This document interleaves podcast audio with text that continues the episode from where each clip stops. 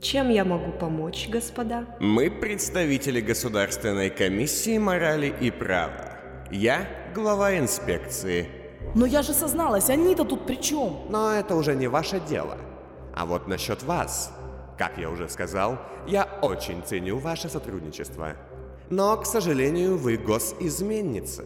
Я сама вам позвонила напомнить. Мне не 15 лет, я знаю, что мне грозит. И вообще, сколько бы вам в столице позвонила и созналась? Я бывший преподаватель. Что с мятежом? И где девицы? Особенно та степнячка. Мы... Я займусь этим, ваше благородие. Уж постарайтесь. Что ж, хорошо. Вы нам подходите. Вам? Кому вам? Это пока не важно. Но зачем? Затем, чтобы вы продолжали вашу работу. Поздравляю, господин Дайн. Кто? Вы. С этого дня. Что вы делаете? Там внизу в тоннелях бойцы профиля. Прошу меня простить, но там также почти тысячу человек. В том числе... Да плевать мне, кто там. Я не позволю профилю выйти из этой партии победителем. Теперь я не пойму, на чьей вы стороне. Это сложный момент. Сука, это ты их надоумил. Одно я вам скажу точно. Свою репутацию честного стража морали вы сохраните. Что это все значит?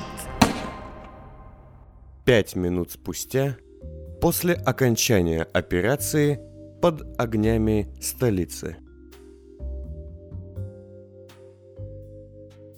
Косматый темноволосый продавец захудалой ночной лавки 11 яруса третьего кольца, занимающийся торговлей спиртным, лениво листал какой-то журнальчик, изредка поглядывая за грязное окно. Скорее от скуки, нежели от желания что-то там увидеть. Он кивал носом и уже был готов заснуть, как вдруг услышал звонок старого Акустона на нижней полке прилавка. Вытащив пыльный аппарат, он осторожно снял трубку и без ответа выслушал звонившего.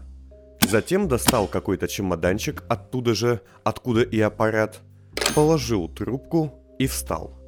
Быстро надев неприметную клетчатую куртку и поношенные деревянные галоши, он взял чемоданчик, запер лавку и вышел на темную улицу. Уставший смотритель крыш с большими усами и бакенбардами, чистящий табельный дальнобой в бетонной сторожке на углу крыши высокого здания 15 яруса, поглядывал вниз на беснующуюся толпу мятежников, которая гнала по мостовой нескольких исполнителей. Исполнители хоть и были вооружены, предпочитали отступать, ибо резонно опасались численного перевеса. Смотритель приладил оптику, навел винтовку на голову одного из самых громких национал-предателей, размахивающего фонарем и кричащего лозунги, не доносившиеся снизу, и нажал на курок. Незаряженная винтовка щелкнула. В тот же миг раздался дребезг служебного настенного акустона. Смотритель поднял трубку, молча кивнул, накинул брезентовую плащ-палатку и вышел из бетонной сторожки. Отринутый в весьма новом костюме тюрьме, стоящий последним в группе таких же осужденных, медленно входящих в казенный работный дом на девятом ярусе, молча, как и полагается, глядел себе под ноги. Когда очередь почти закончилась, он сделал пару шагов, и внезапно неподалеку возник мальчишка-газетчик с колокольчиком. Остановившись перед последним отринутым, мальчуган замер громко чихнул два раза и уронил на мостовую газету, а затем зашагал дальше.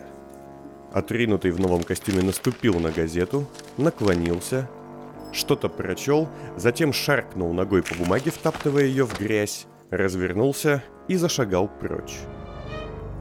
Полчаса спустя косматый продавец и смотритель с бакенбардами стояли в тоннеле под огнями столицы, склонившись над трупом старшего инспектора. Тот лежа возле шлюза, сдерживающего канализационные потоки и сжимая в руке пистолет, мертвым взором уперся в стену. Один глаз его из-за пулевого ранения в висок лопнул, и недавно хлестнувшая из глазницы кровь превратилась в темную полумаску. Послышался шум шагов, и отринутый в свежем костюме вышел из темноты, встав между смотрителем и продавцом. Он тоже оглядел тело, а затем жестом указал на замки вдоль своей спины, сковывающие его костюм. Продавец и смотритель на удивление легко сняли их, а затем принялись избавляться от грима, копны темных волос и огненных бакенбард. Спустя минуту над телом золотоволосого старшего инспектора стояли еще трое точно таких же, как и он, людей. Одежда их была разной, но вот лица были абсолютно одинаковыми. В следующем месяце вы наденете эту гадость. Я устал ходить в ней.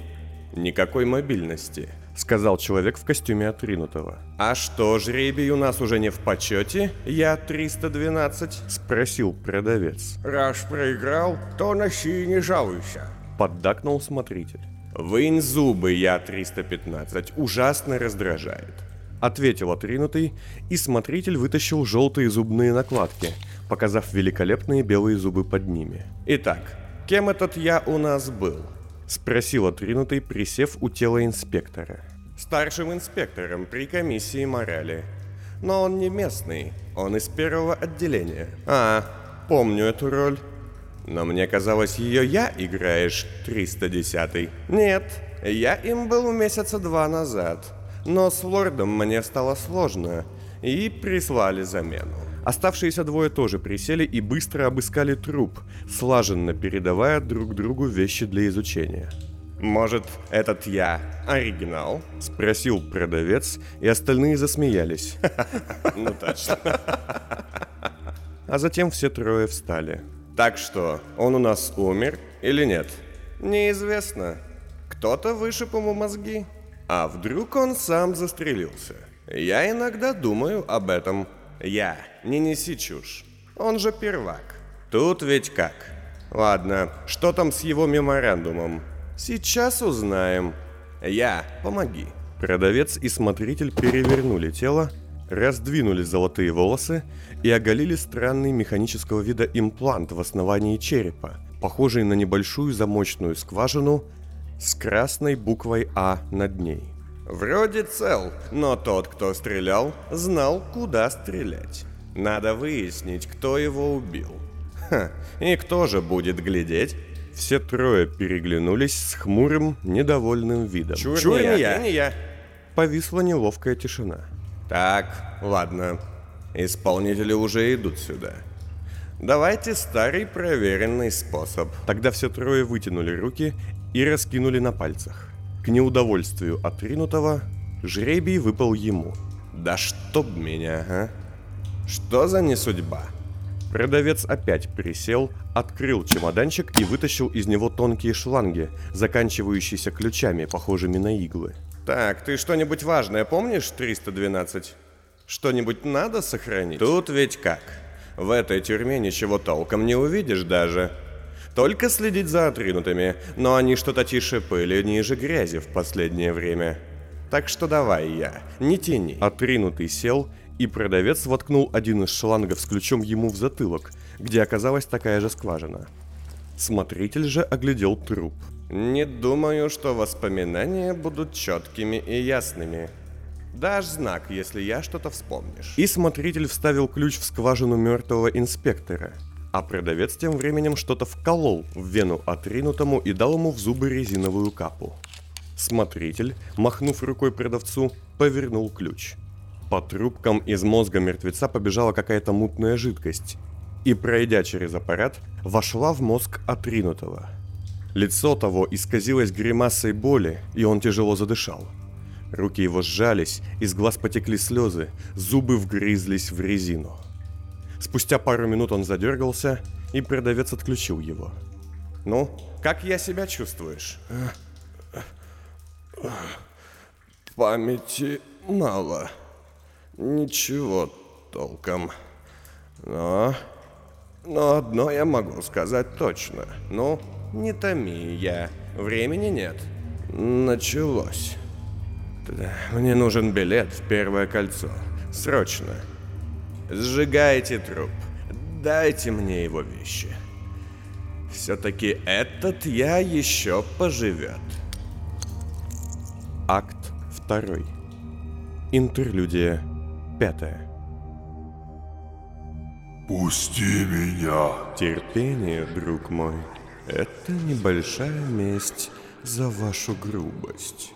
Не более того. Птичья клетка стоял на коленях в ржавом помещении экостанции, а перед ним, окутанный словно дымом темными сгустками, медленно ходил красный. Из многочисленных карманов и застежек его странного пальто к птичьей клетке тянулись тонкие темные зыбкие щупальца, не дававшие тому пошевелиться. Вот и она. И Красный шагнул ближе, сжимая в руке черную спящую змею. Не подходи ко мне. Но Красный уже оказался вплотную перед стальной клеткой, венчавшей голову чудовища, и не без труда открыл дверцу. Не волнуйтесь, она здесь ненадолго. Опустив змею в клетку, Красный сделал шаг назад, а огромное чудище с цепями, торчащими из тела, бессильно повалилось на пол. Птицы, болтавшиеся на концах его цепей, вяло шевелили своими крыльями и не издавали ни звука. Я найду и убью тебя. Удачи вам!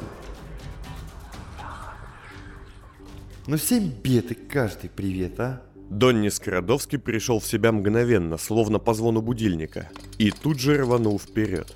Рука его, пристегнутая к какому-то рычагу, от такого движения чуть не вылетела из сустава, а сам рычаг с хрустом поднялся.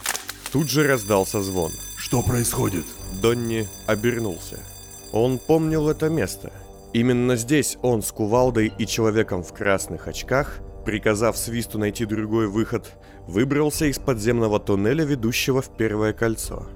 Выбравшийся первым, Донни тут же ударил экотехника в лицо, а затем и сам от чего-то потерял сознание.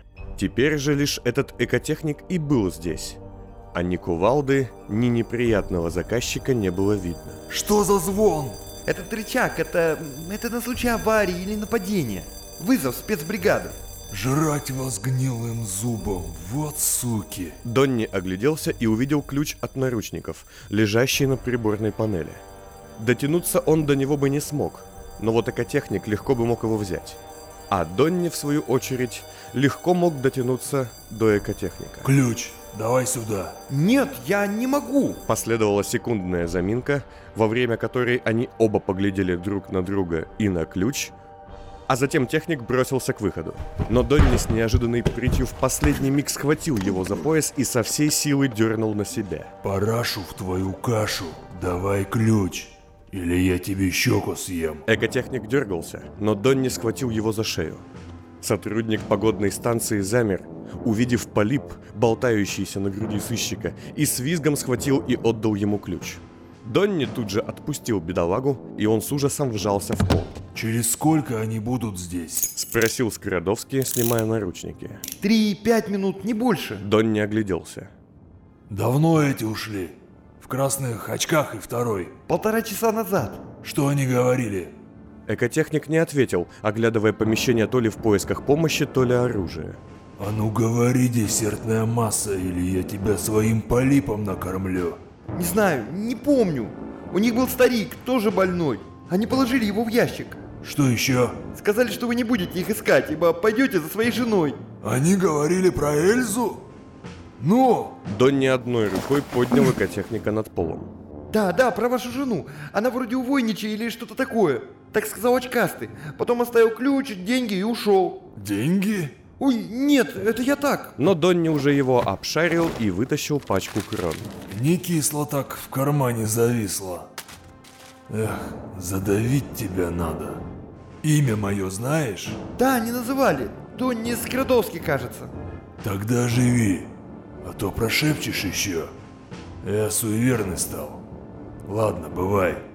И Донни Скрадовский... Имя забудь мое, падаль. И Донни Скрадовский... А, стой! Где тут цивильная жральня? Неподалеку есть. Экотехник помотал головой, и Донни Скрадовский наконец-то выскочил наружу. Полтора часа спустя.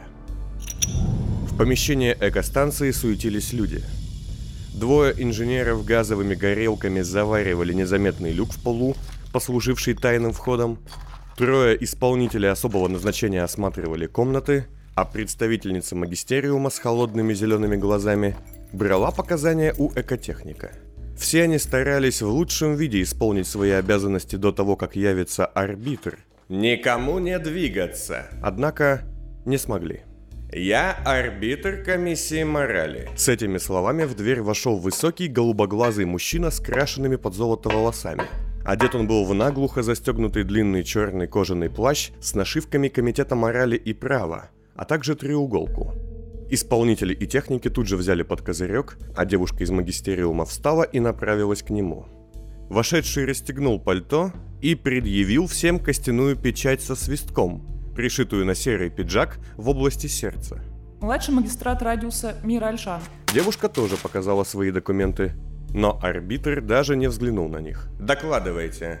На первый взгляд все просто, арбитр. Парочка контрабандистов пролезла в первое кольцо по одному из туннелей. Обычное, хоть и неприятное дело. «Тут ведь как? Дайте мне показания». Он взял бумагу, пробежал ее глазами, а затем повернулся к экотехнику. «Вы знаете, что этот свисток и печать значит? Вы знаете, кого я могу позвать?»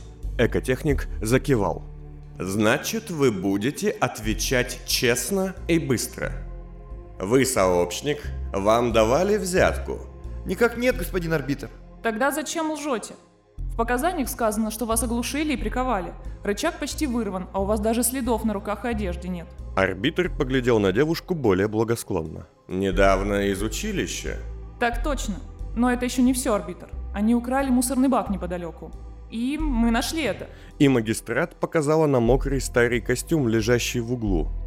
Арбитр снял пальто и треуголку, поправил золотые волосы и оглядел одежду. Старый фасон, химметки. Это форменная одежда профессоров Гафина. Гафихта, вы хотели сказать? Я сказал то, что хотел. Гафин – бывшая Госакадемия физики и натуры, которую расформировали на Гафихта Генхив. Вас что там в Гадазе ничему не учат? Но тогда этому костюму больше 15 лет. Да, он явно немногим младше вас. И вдруг арбитр замолчал, а лицо его побледнело. Всем выйти, немедленно, кроме вас. Вы будете фиксировать каждое слово, добавил он, глядя на магистрата, а затем живо встал и подошел к экотехнику. Рассказывайте. Все, сейчас. Или я казню вас на месте. Экотехник вздрогнул и заговорил. Он рассказал все. Как преступники вылезли, как двое приковали третьего, как раздевали старика и как они все удалились. Экотехник не упустил ничего, ни описания, ни имен, ни прозвищ. Умолчал он лишь только о взятке. А затем они сказали, что там, куда они идут, скоро стемнеет, и ушли, а третий с полипами остался. В каком часу это было? В 2 часа 30 минут. Вот это новость. Нехорошо. Люди с полипами, сонница. Что-то серьезное? Тут ведь как? Ничего хорошего. Доложить? Объявить в розыск? Нет, пока рано. Спугнем. Я займусь этим с особой группой. Нельзя, чтобы информация утекла. Исполнителям и техникам скажите, что бы ни делали отчета. Арбитр забрал у девушки бумаги и убрал к себе в карман. Составьте новый рапорт. Трое преступников пробрались в первое кольцо и убили оказавшего им сопротивление смотрителя погодной станции. На этих словах он развернулся и одним ловким движением свернул шею экотехника. Розыск за отсутствием примет пока не объявлять. Больше ничего не указывать. Вам ясно? Так точно. Арбитр направился к выходу, но остановился и быстрым шагом вернулся к магистрату, заглянув в ее глаза. Как вас зовут еще раз? Младший магистрат Мира Альшан. Госпожа Альшан, хотите сделать карьеру? Разумеется. Арбитр вытащил лист и что-то на нем написал. Тогда вручите это вашему начальству. Теперь вы временно под моим ведомством. Служу на благо, арбитр.